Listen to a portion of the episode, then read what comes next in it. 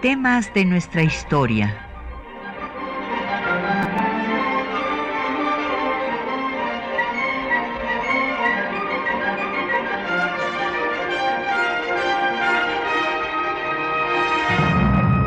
Un espacio que difunde el conocimiento del pasado para comprender nuestro presente. Programa a cargo de la maestra Patricia Galeana.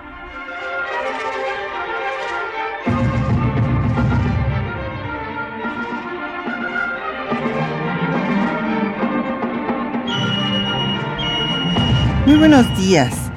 Pues fíjense que el 14 de mayo eh, se firmaron entre Santana y el presidente de Texas en ese momento los tratados llamados de Velasco, por los cuales pues eh, Santana se comprometió a reconocer la independencia de Texas y pues estos desde luego fueron desconocidos dichos tratados por el Congreso mexicano.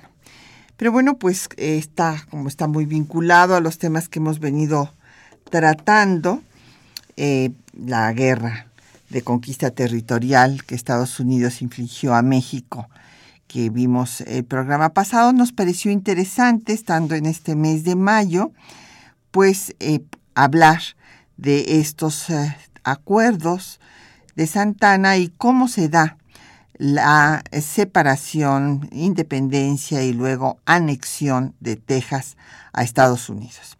Así es que ese será el tema de nuestro programa del día de hoy y tenemos para ustedes una publicación muy interesante que se llama Nuestra Frontera Norte.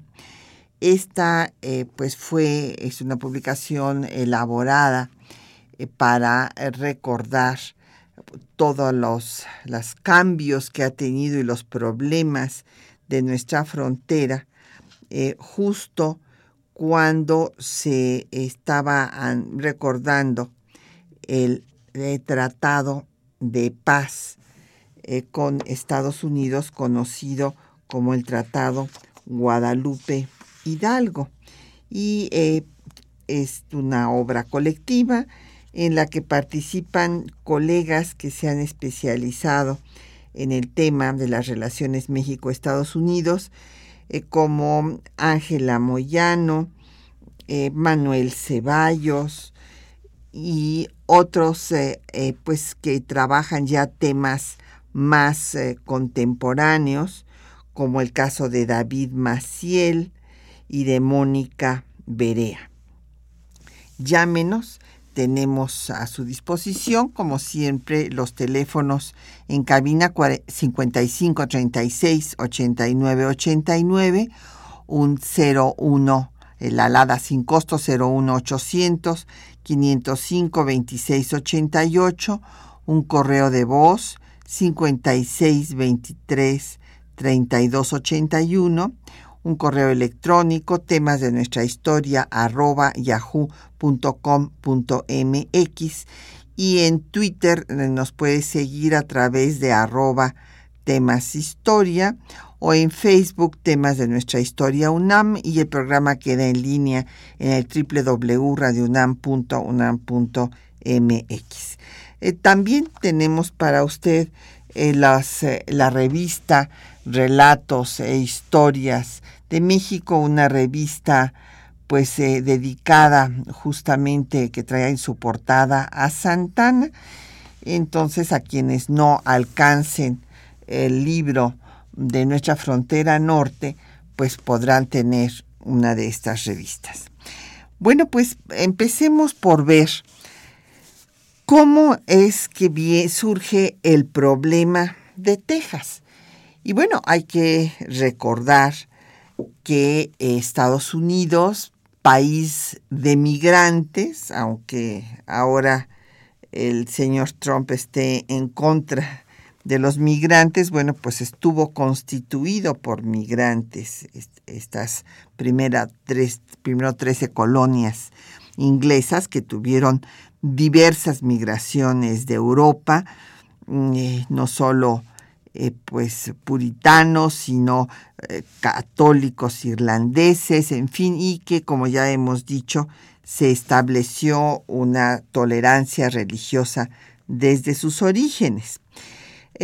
España pues tuvo el, cometió el error político de apoyar a la independencia de las colonias eh, inglesas por su rivalidad con el imperio británico y el conde de Aranda con gran visión este, ministro de, fue ministro de Carlos III de España pues eh, declaró que esa república pigmea puesto que era muy pequeña cuando nacieron estas 13 colonias, se convertiría en un gigante, en un verdadero coloso que amenazaría los dominios españoles en América. Y esto, pues imagínense, lo vislumbró con una gran eh, pues, eh, visión política, geoestratégica, lo vio el conde de Aranda desde que se consuma la independencia de las trece colonias en 1776. Y desde entonces Aranda dice que lo primero de lo que se van a apoderar va a ser de las Floridas para dominar el Golfo de México. Y en efecto, así fue después de pues, fijar las eh, fronteras, que logren el reconocimiento de su independencia por los ingleses, Thomas Jefferson, presidente de Estados Unidos, ya habla de que hay que tener cuidado de que las posesiones españolas no vayan a caer en otras manos porque ve la debilidad del imperio español a finales del siglo XVIII y que no vayan a caer en otras manos antes de que sean parte de los Estados Unidos. O sea que hay que fortalecer a Estados Unidos y que Estados Unidos se vaya apropiando de las posesiones españolas en América. En 1803, como nuestros radioescuchas tienen presente, Estados Unidos compra la Luisiana a Francia y eh, después, en 1819, firmarán el Tratado Adam-Onís con España en el que se fije eh, la línea divisoria territorial entre Estados Unidos y la Nueva España y eh, en ese momento ya las Floridas, como lo había previsto el conde de Aranda, pasan a ser posesión de Estados Unidos a cambio de firmar este tratado para no, en fin, para respetar en principio los límites fijados que no eran el río Bravo, como se puede ver en uno de los eh, documentos del, eh, donde está el mapa de los, de los tratados Adamonisi, que está en el Archivo General de la Nación. Hay, hay, una eh, parte de... Una, ustedes saben que se hacían tratados y se hacían dos versiones o tres este, de, que son originales, así como cuando se firma hoy un convenio, bueno, pues cada una de las partes tiene un original y pues uno de estos está en el Archivo General de la Nación y ahí se puede ver que el límite eh, no era el río Bravo de lo que en ese momento era una de las provincias internas de la Nueva España, sino el río de las nueces.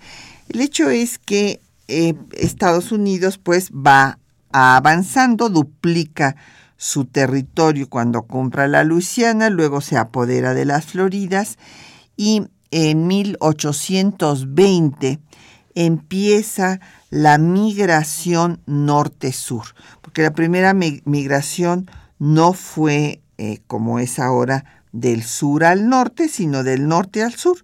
Fueron estadounidenses que quisieron, bueno, pidieron inclusive autorización al gobierno mexicano para asentarse en el territorio de Texas, en el territorio mexicano de Texas.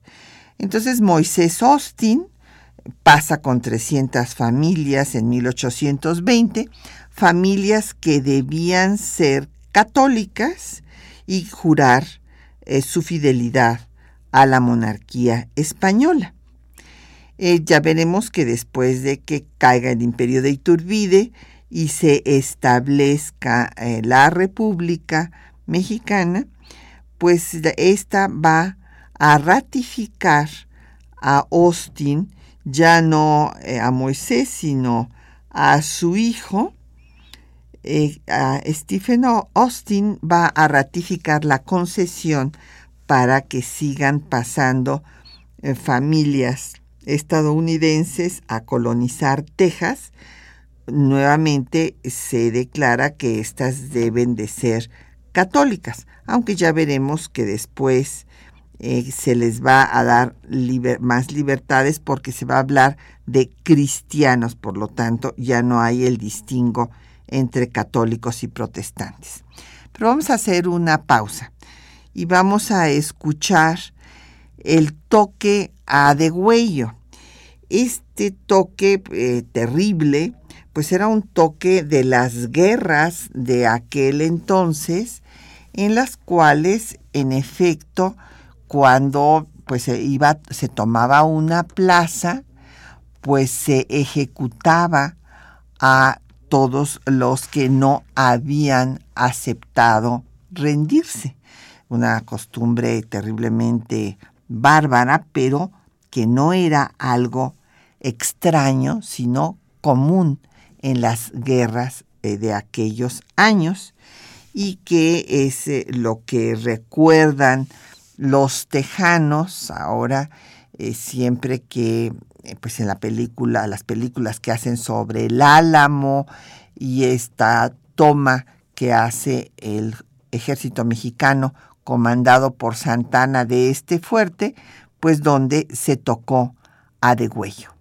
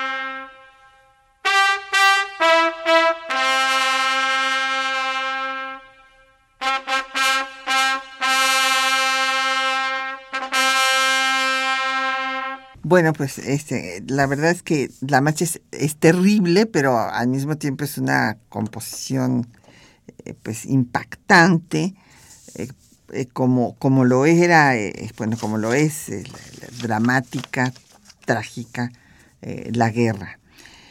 Dona, doña Marica, no, Maica, perdón, catalán de Nezahualcóyotl dice que ojalá que se cambiara el himno porque nos recuerda a Santana que es un vendepatrias.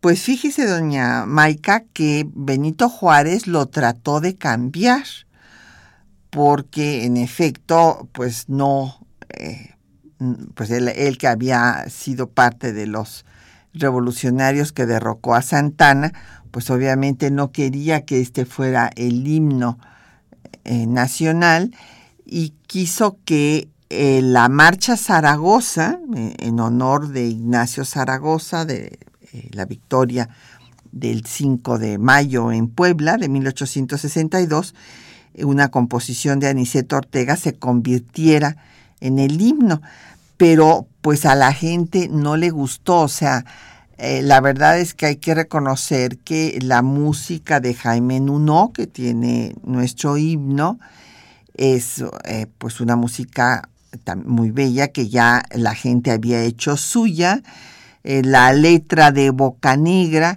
bueno, hay que recordar que justo está haciendo este himno Boca Negra después de la guerra con Estados Unidos. Entonces, por eso es que menciona que eh, pues eh, cada hijo de México debe de estar pues en posesión de defender la independencia de su país y al grito de guerra. ¿Por qué al grito de guerra? Pues porque Estados Unidos nos había hecho la guerra.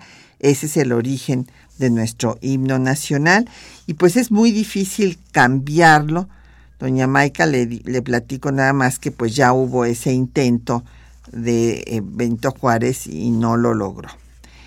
Eh, don Efren Martínez eh, de la Gustavo Amadero nos pregunta que, en qué consistió la firma de este tratado de Velasco del 14 de mayo de 1836, pues consistió en que Santana, pues en el tratado que se hizo público, eh, decía que se iban a detener las hostilidades, que se iban a liberar a los prisioneros y en el tratado digamos, secreto. El acuerdo secreto era que iba a trabajar para que México reconociera la independencia de Texas. Don Agustín Alcaraz de la Benito Juárez eh, nos pregunta que cuánta población había en, en Texas. Pues mire, había, eh, en ese momento se calcula de más de mil familias, pero es difícil dar una cifra. Sin embargo, este, pues vamos a, buscarle la más aproximada para saber qué población, eh, porque las familias, bueno, pues es, están compuestas de varios miembros, unos más, otros menos, entonces e, es cuestión de hacer un cálculo aproximado porque no, no había un censo. Precisamente eso era uno de los graves problemas, don Agustín, que eh, los tejanos, bueno, los estadounidenses que pasaban a territorio tejano, decían que pasaban, por decirle algo a usted, 30 familias y en realidad no pasaban 30, sino pasaban 50 y pues desde luego que no eran eh, católicos, sino eran protestantes. Entonces realmente se fueron apoderando poco a poco del territorio tejano. Y me pregunta don Agustín que si ya no voy a tener programas en otras estaciones. Pues estamos todavía en ese proceso, don Agustín, a ver si este, logramos eh, regresar al Instituto Mexicano de la Radio. Eh, por otra parte, doña Fernanda Almanza de Xochimilco, eh, dice que pues sí, que Texas y que California eran eh, en realidad de México y que cuándo podrían regresar a ser políticamente No, bueno, pues no, doña Fernanda, ya no van a regresar a ser de México nunca. Bueno, claro que nunca, no hay que decir nunca, este, perdón, porque bueno, pues hay, muchos cambios en la historia de la humanidad que en un momento se, se veían imposibles, pero aquí el asunto es que toda este, la población que está en estos territorios, pues cada vez mayoritariamente es de origen mexicano. Y le agradecemos su saludo en Twitter a José Alfredo Cid, lo mismo que a Jeremías. Y bueno, pues vamos a seguir viendo cómo se dio este proceso de la, de la separación de Texas. Decíamos que pues pasaban eh, más familias de las que se decían y no había la capacidad en el gobierno mexicano para realmente tener ahí un grupo de representantes del gobierno que estuvieran verificando que se cumplían las normas este, establecidas y que permitía la concesión de colonización de estas tierras. En eh, de acuerdo a la Constitución Federal de 1824, se crea el Estado de Coahuila y Texas. Y este estado eh, va a tener su capital en Saltillo, cosa que va a disgustar a los tejanos porque quedaba lejos para todo cualquier trámite que tuviera que hacer. Se ah, establece además en la Constitución que no habrá extranjeros en la frontera y también se pone límite a la cantidad de tierra que se puede eh, tener, si bien como les decía se permite que haya cristianos, esto es, no solo católicos, sino también protestantes. Otro tema central de esta colonización de estadounidenses del territorio tejano es que violaban la legislación mexicana flagrantemente porque en México estaba prohibida la esclavitud y estas familias pasaban con esclavos. No obstante eso, se les dio una exención de 10 años. Bueno, se supone que esto no se tenía eh, la información eh, detallada de cuántos esclavos este, pasaban y cosas por el estilo, pero eh, pues para permitir esta colonización se, se les dio una exención de impuestos y de más, eh, eh, se les facilitó pues la entrada. Y después de 10 años también eh, se les pediría el pago de impuestos mientras ya se asentaban y demás. A muchos de ellos se les dio carta de naturalización como mexicanos. En estas condiciones llega el primer embajador de Estados Unidos a México, que es Joel Robert Poinsett. Es, Poinsett el que lleva la Nochebuena mexicana a los Estados Unidos y allá les llaman poinsetas. Y Poinsett lo primero que hace después de presentar sus eh, cartas credenciales es ofrecer 5 millones eh, de dólares por la compra de Texas. El gobierno mexicano eh, lo rechaza. Hay un, inclusive hay un gran debate en la prensa, este, criticando esta actuación de Poinsett, así como su injerencia en las logias masónicas, en particular en la Yorquina, que era la más exaltada, federal y liberal. Y en este escenario, pues eh, hay una solicitud ya de la opinión pública y sobre todo de los opositores a la logia yorquina, o sea, de los escoceses, para que se expulse a Poinsett. Y en efecto, pues en el gobierno de Guerrero se pide al presidente Andrew Jackson el retiro de Poinsett. Eh, los tejanos siguen eh, entrando, bueno, estadounidenses siguen entrando al territorio tejano y por esto Mieri Terán, a quien se nombra comandante de esta zona, va a eh, considerar que es indispensable que haya una colonización de mexicanos que se vayan a Texas, así como de europeos. Pero bueno, pues esto no se hizo ya y ya estaba inminente que empezara el proceso de separación.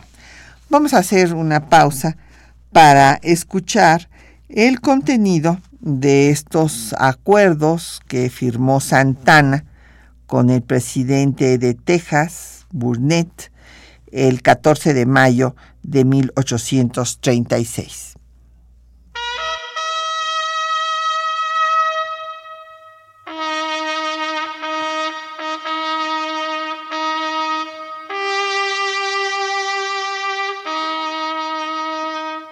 El 2 de marzo de 1836, Texas declaró su independencia de México. Antonio López de Santana encabezó la campaña militar para reprimir la insurrección. En San Antonio Béjar, Santana sometió la fortificación de El Álamo, pero cuando trató de dar alcance al gobierno tejano, fue sorprendido en su campamento y tomado como prisionero por las fuerzas estadounidenses. Bajo presión, firmó los tratados de Velasco el 14 de mayo de 1836 para ser liberado. Escuchemos algunos fragmentos del tratado. Artículo primero. El general Antonio López de Santa Ana conviene no tomar las armas ni influir en que éstas se tomen contra el pueblo de Texas durante la actual contienda de independencia. Artículo segundo. Cesarán inmediatamente las hostilidades por mar y tierra entre las tropas mexicanas y tejanas. Artículo tercero. Las tropas mexicanas evacuarán el territorio de Texas pasando al otro lado del río Bravo del norte. Artículo cuarto. El ejército mexicano en su retirada no usará propiedades de ninguna persona sin su consentimiento y justa indemnización. Artículo quinto. Que toda propiedad particular, incluyendo ganados, caballos, esclavos o gente contratada de cualquier denominación que haya sido aprehendida por el ejército mexicano, será devuelta al comandante de las fuerzas tejanas. Artículo sexto. Las tropas de ambos ejércitos beligerantes no se pondrán en contacto. Artículo séptimo. El ejército mexicano no tendrá más demora en su marcha que la precisa para levantar sus hospitales, trenes, etc. y pasar los ríos. Artículo noveno que todos los prisioneros tejanos que hoy se hallan en poder de las autoridades del gobierno de México sean inmediatamente puestos en libertad y se les den pasaportes para regresar a sus casas, debiéndose también poner en libertad por parte del gobierno de Texas un número correspondiente de prisioneros mexicanos del mismo rango y graduación, y tratando al resto de dichos prisioneros mexicanos que queden en poder del gobierno de Texas con toda la debida humanidad. Artículo 10. El general Antonio López de Santa Ana será enviado a Veracruz, tan luego como se crea conveniente. El tratado constaba además de un apartado secreto en el que se estipulaba lo siguiente. Antonio López de Santa Ana, general en jefe del Ejército de Operaciones y presidente de la República Mexicana, ante el gobierno establecido en Texas, se compromete solemnemente al cumplimiento de los artículos siguientes en la parte que le corresponde. Primero, no tomará en armas ni influir para que se tomen contra el pueblo de Texas durante la presente contienda de independencia. Segundo, dictará sus providencias para que en el tiempo más preciso la tropa mexicana salga del territorio de Texas. Tercero, preparará las materias en el gabinete de México para que sea admitida la comisión que se mande por el gobierno de Texas, a fin de que, por negociación, sea todo trazado y reconocida la independencia que ha declarado la Convención. Cuarto, se celebrará un tratado de comercio, amistad y límites entre México y Texas, no debiendo extenderse el territorio de este último más allá del río Bravo del Norte.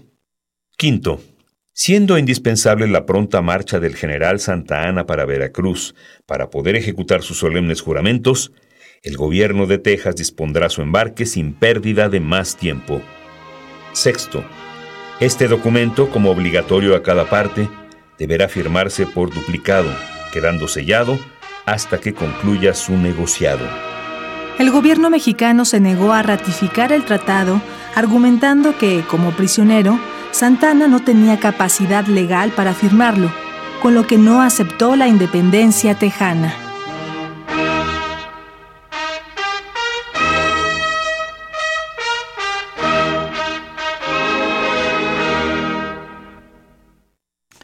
Pues nos han llegado muchas preguntas, ya escucharon ustedes el contenido de estos acuerdos de Santana con los tejanos y eh, pues nos preguntan diversos temas. Por ejemplo, don Gabriel Gutiérrez de Tultitlán nos dice que si eran masones los que encabezaron el movimiento de Texas. Eh, la verdad, don Gabriel, no tengo la información de si estos señores, eh, los Austin o después Samuel Houston o Fanning, no sé si eran masones, lo voy a investigar, eh, pero en todo caso el que sí era masón fue Lorenzo de Zavala, que fue el único mexicano que se unió a los eh, tejanos estadounidenses y que fue eh, vicepresidente inclusive de la República de Texas. Se acordarán de Lorenzo de Zavala, que había participado en, en, el constituyente que da justamente la Constitución Federal de 1824 y uno de los argumentos que van a utilizar los tejanos cuando declaran su independencia de México es que México ha roto el pacto federal porque en 1836 se establece una república unitaria. Entonces puede ser que sí, que los otros también hayan sido masones, pero yo no tengo la seguridad y por eso es que no se lo puedo afirmar, don Gabriel. Lorenzo de Zavala sí lo era. Era yorquino. Y eh, don José Guadalupe Medina de Netzahualcoyot nos dice que qué riesgos prevalecían en México cuando eh, pues Santana firma eh, estos acuerdos llamados de Velasco. Pues mire, don José, pues el único riesgo era que estaba separándose Texas y que el gobierno mexicano no estaba de acuerdo en esta separación porque porque eran eh, colonos, colonos estadounidenses que se habían venido a asentar en estas tierras jurando ah, fidelidad a la legislación mexicana y que después la violaron. Entonces México no reconocía semejante situación y pues lo, lo único que estaba en juego era la pérdida de Texas para, para, la República Mexicana y en tal caso la vida de Santana, por eso Santana pues firma todo lo que haya que firmar.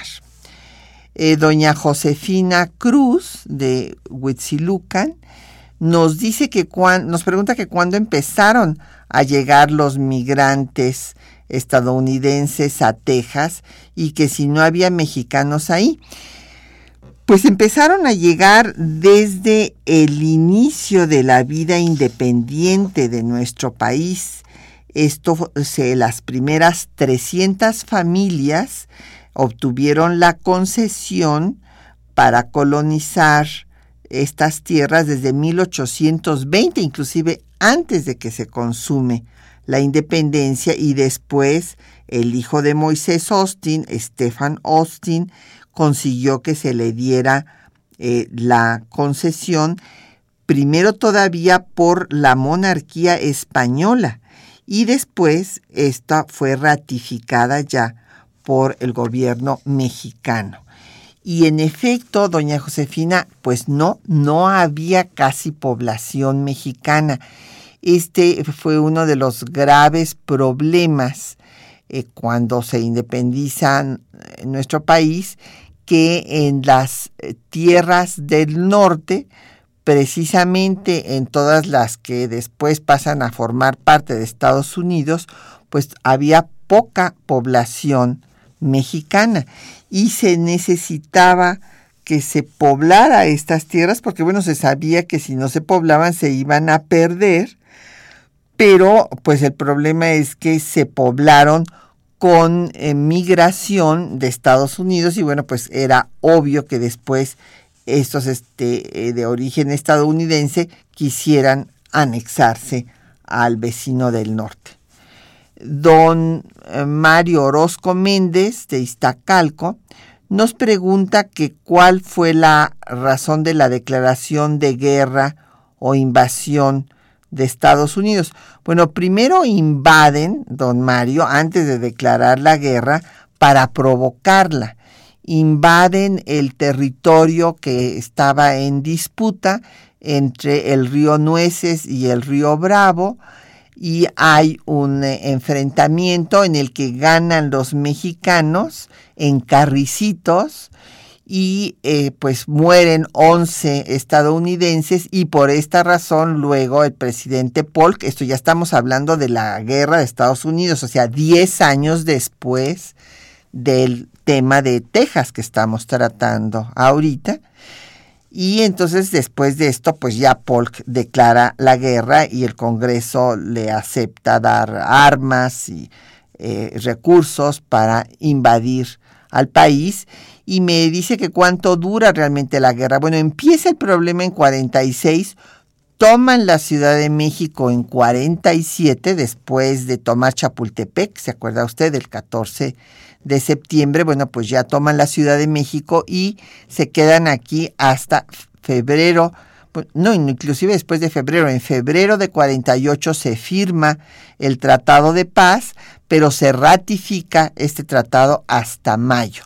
O sea, 10 meses va a ondear en Palacio Nacional la bandera de las barras y de las estrellas, pero en realidad pues la guerra es de 46 a 48.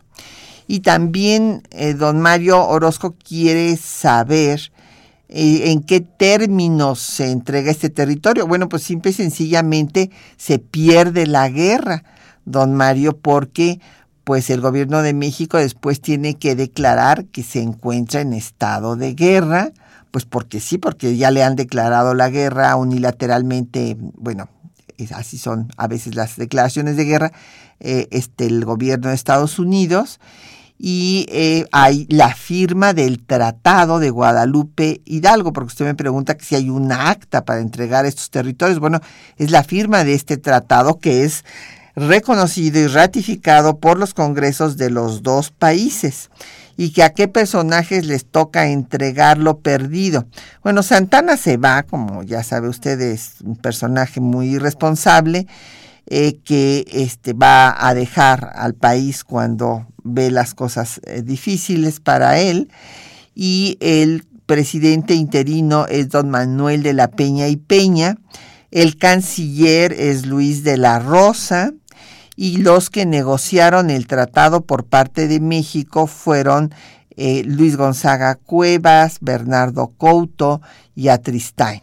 Y por parte de Estados Unidos, Nicolás Trist. Y por otra parte, don Jesús Ríos nos pregunta que tras la apropiación por parte de Estados Unidos del territorio mexicano, que hubo pues regiones enteras a las cuales eh, se les prohibió a los hablantes de español hablar su lengua, que hasta cuánto duró y en qué momento se retiró esta orden.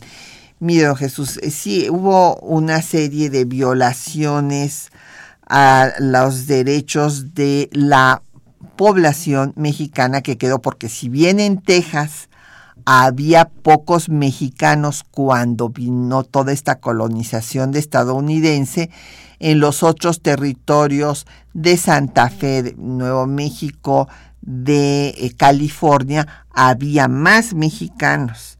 Y eh, ahí en el libro que eh, coordiné de Nuestra Frontera Norte, que le estamos obsequiando hoy, publicado por el Archivo General de la Nación, podrá usted ver estos temas, porque este tema es muy importante. En el Tratado de Guadalupe Hidalgo se había establecido que eh, pues se iba a respetar la decisión de los mexicanos de quedarse en el territorio que ahora pasaba a ser parte de Estados Unidos o regresarse a México. Sin embargo, cuando el gobernador de Chihuahua fue a traerse a los mexicanos que estaban en Santa Fe, Nuevo México, pues resulta que el gobernador estadounidense no dejó que se fueran los mexicanos. ¿Por qué? Porque era la mano de obra que estaban usando para este, desarrollar estas regiones y les hacía falta la mano de obra, entonces violaron ahí eh, lo que establecía el Tratado Guadalupe Hidalgo. En cambio, como en 1848 se encontró eh, oro en California, vino esta fiebre del oro, entonces ahí sacaban a los mexicanos de sus tierras, inclusive los linchaban. Hay un libro reciente que habla de los linchamientos de mexicanos para quitarles sus propiedades. Don Joaquín Vite Patiño de Venustiano Carranza, eh, que eh, dice que, bueno, que, que, sí, que puedo hablar de la doble nacionalidad. Bueno, en efecto, ahora nuestro país permite la doble nacionalidad. Esto es que un niño que nace en Estados Unidos, pero que sus padres son mexicanos, pues puede optar también por tener la nacionalidad mexicana y, la estadounidense no pierde la mexicana, pues, o, o viceversa. Entonces, a mí me parece que esto ayuda para nuestros connacionales que están del otro lado de la frontera. Por otra parte, el tema de que pues Estados Unidos se volvió una potencia, sí, en efecto, a partir de haberle eh, pues quitado a México más de la mitad de su territorio, se convierte en una potencia eh, continental y que ya después será una potencia mundial. Vamos a escuchar eh, pues otro poco de música, ahora vamos a escuchar la balada del Álamo, en la que, bueno, desde luego para los tejanos, pues Santana, eh, pues es un asesino, ¿verdad?, que mató a todos los que estaban en el Álamo, y esto pues es lo que han repetido y repetido, por ejemplo, en la guerra de invasión del 46 al 48, pues decían, recuerden el Álamo.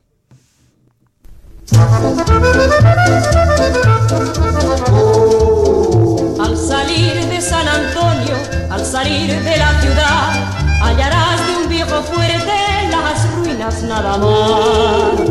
No verás ningún valiente, ni verás ninguna cruz, pero tú tal vez escuches una voz en el azul. Es la historia de unos hombres que lucharon con valor y en el álamo murieron por la patria y el honor. Cuando se oscurece un clarín les llama sin cesar, ellos dicen sus nombres en un coro triste y fantasmal.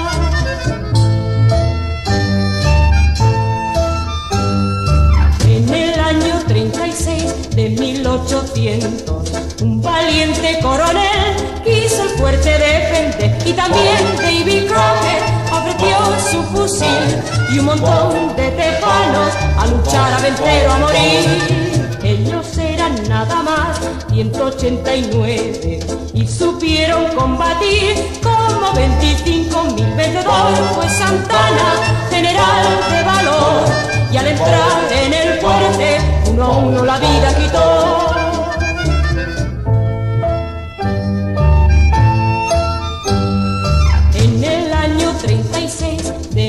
1800, un valiente coronel quiso el fuerte defender y también David Crockett ofreció su fusil y un montón de tejanos a luchar, a vencer o a morir. Ellos eran nada más 189 y supieron combatir como 25 mil vencedores, pues Santana, general de valor, y al entrar en el fuerte,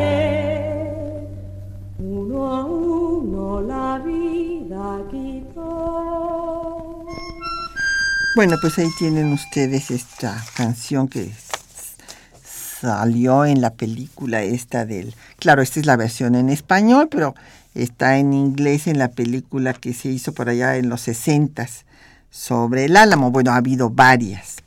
Eh, nos han seguido llegando preguntas, comentarios. Don Jeremías por Twitter nos pregunta que si es en este tiempo cuando se da la doctrina del destino manifiesto.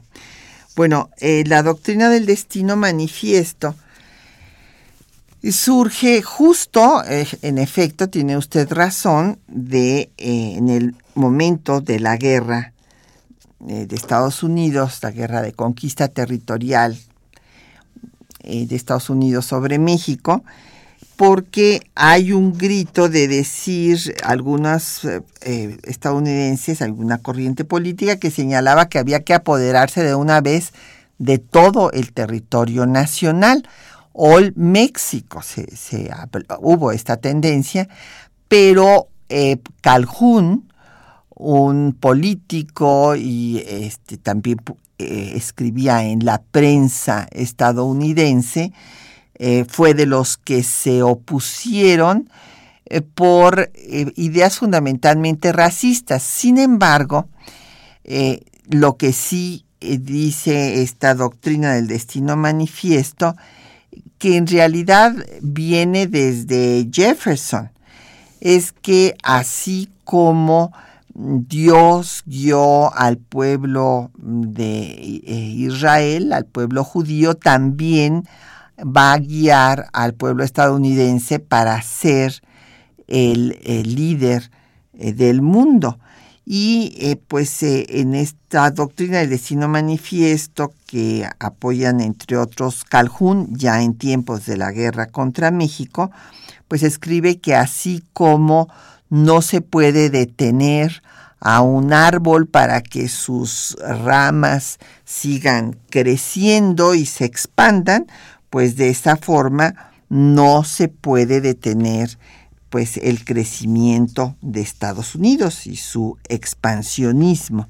Entonces sí, en efecto, pues viene eh, desde las ideas pues religiosas, puritanas de pueblo elegido, pero se refuerza en efecto en estos tiempos de la guerra contra México.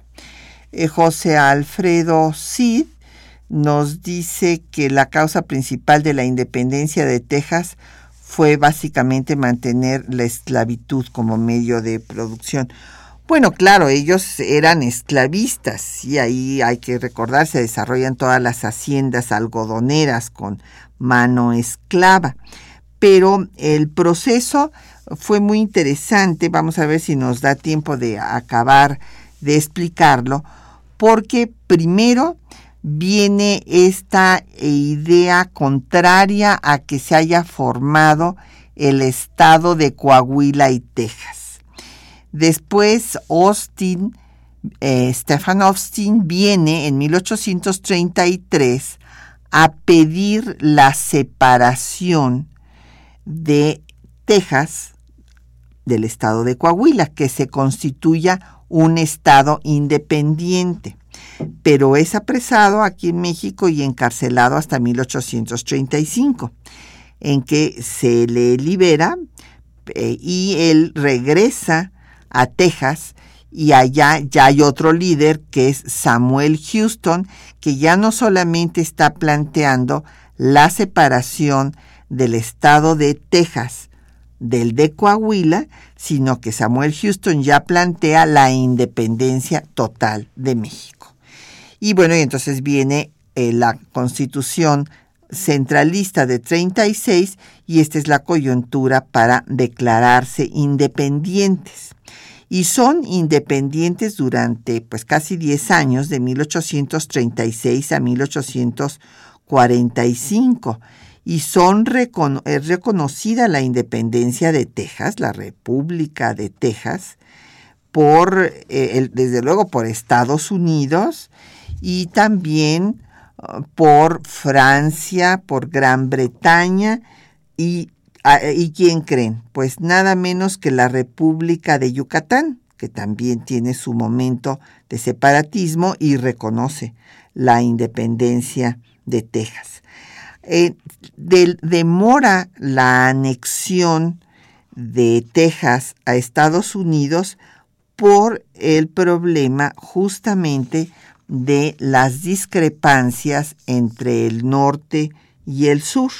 Aquí sí tiene que ver lo que nos dice José Alfredo Cid, el tema de la esclavitud. Los del norte no quieren esta anexión porque pues va a ser un estado esclavista más y los del sur sí. Entonces por eso es que no se da inmediatamente, porque ese este es lo que sí, pues está, hay todas las pruebas correspondientes, es que Estados Unidos apoyó a los separatistas tejanos. Y finalmente la anexión se va a dar hasta 1845. Y desde luego, aun cuando Estados Unidos acepte esta anexión y el Congreso finalmente la acepta en 45, México no ha reconocido ni siquiera la independencia y desde luego que protesta por semejante anexión. Y cuando se está negociando este tema de la anexión, viene además el problema de los límites de Texas, que es eh, lo que va a llevar después a la guerra de Estados Unidos. Eh, también nos llamó Rafael Aranguren y él dice que pues que Santana estaba consciente que como prisionero podía firmar lo que fuera porque no tendría validez legal estando prisionero. Sí, eh, don, don Rafael, la verdad es que eh, Santana era un hombre que, pues, como le diré, el que lo define mejor es Lucas Alamán, un aventurero. Entonces, pues él era muy un irresponsable. Eh, sí lo firmó, seguramente pensó que a lo mejor no se reconocía, pero eh, déjeme decirle que sí le hicieron caso los generales que estaban con él, eh, porque bueno, pues de todas maneras esto fue muy grave, ya que cuando estaba en manos de los tejanos, dio órdenes al general Filisola de que se replegaran, porque podían haber todavía ganado. Eh, había habido triunfos de los, eh, del ejército mexicano contra los separatistas, no solamente eh, pues esto que sucedió en el Álamo, que pues sí se oye como algo terrible, que hayan muerto todas las personas que estaban adentro del fuerte, pero déjenme decirles también que hubo eh, un asedio prolongado de 12 días del fuerte y se les eh, pidió su capitulación, su rendición en tres ocasiones. Y los eh, este, tejanos que estaban en el fuerte no lo aceptaron porque estaban esperando que llegara Samuel Houston a ayudarlos. Pero he aquí que, bueno, pues Samuel Houston no llegó y entonces es cuando Santana toma el fuerte y sí, en efecto, eh, pues se mueren ahí todos los que estaban en él. Em, entre otros de los ah, pues, acontecimientos militares que se dan, está el general Urrea, que derrota a James Fanning en Goliath y que eh, pues se ejecuta a, los oficiales. Después el Congreso se ejecuta a los oficiales como traidores a la patria por haberse rebelado en contra de México cuando le habían jurado lealtad.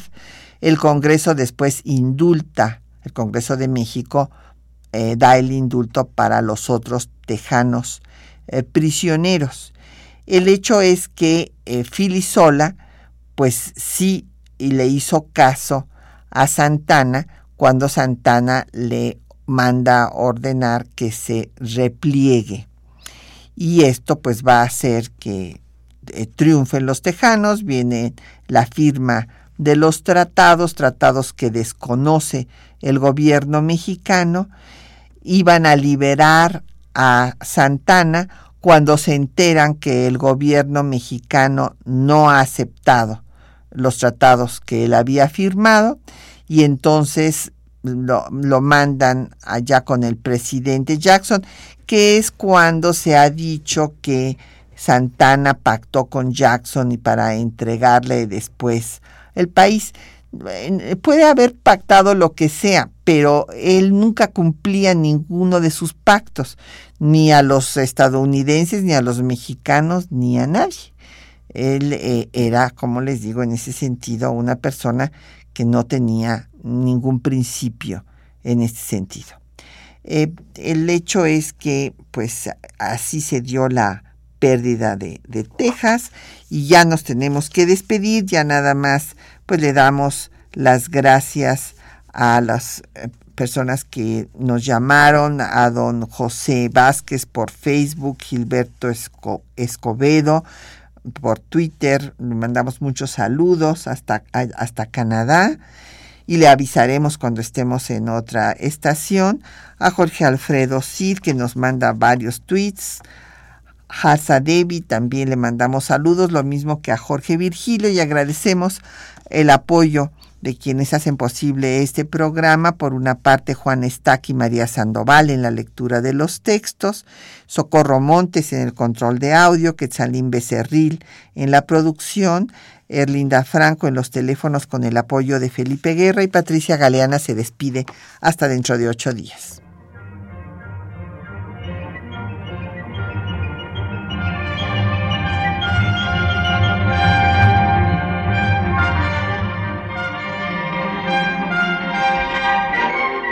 Temas de nuestra historia.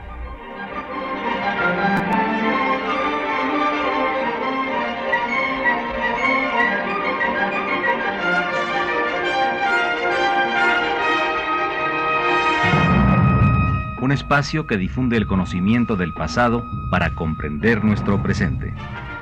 Programa a cargo de la maestra Patricia Galeana.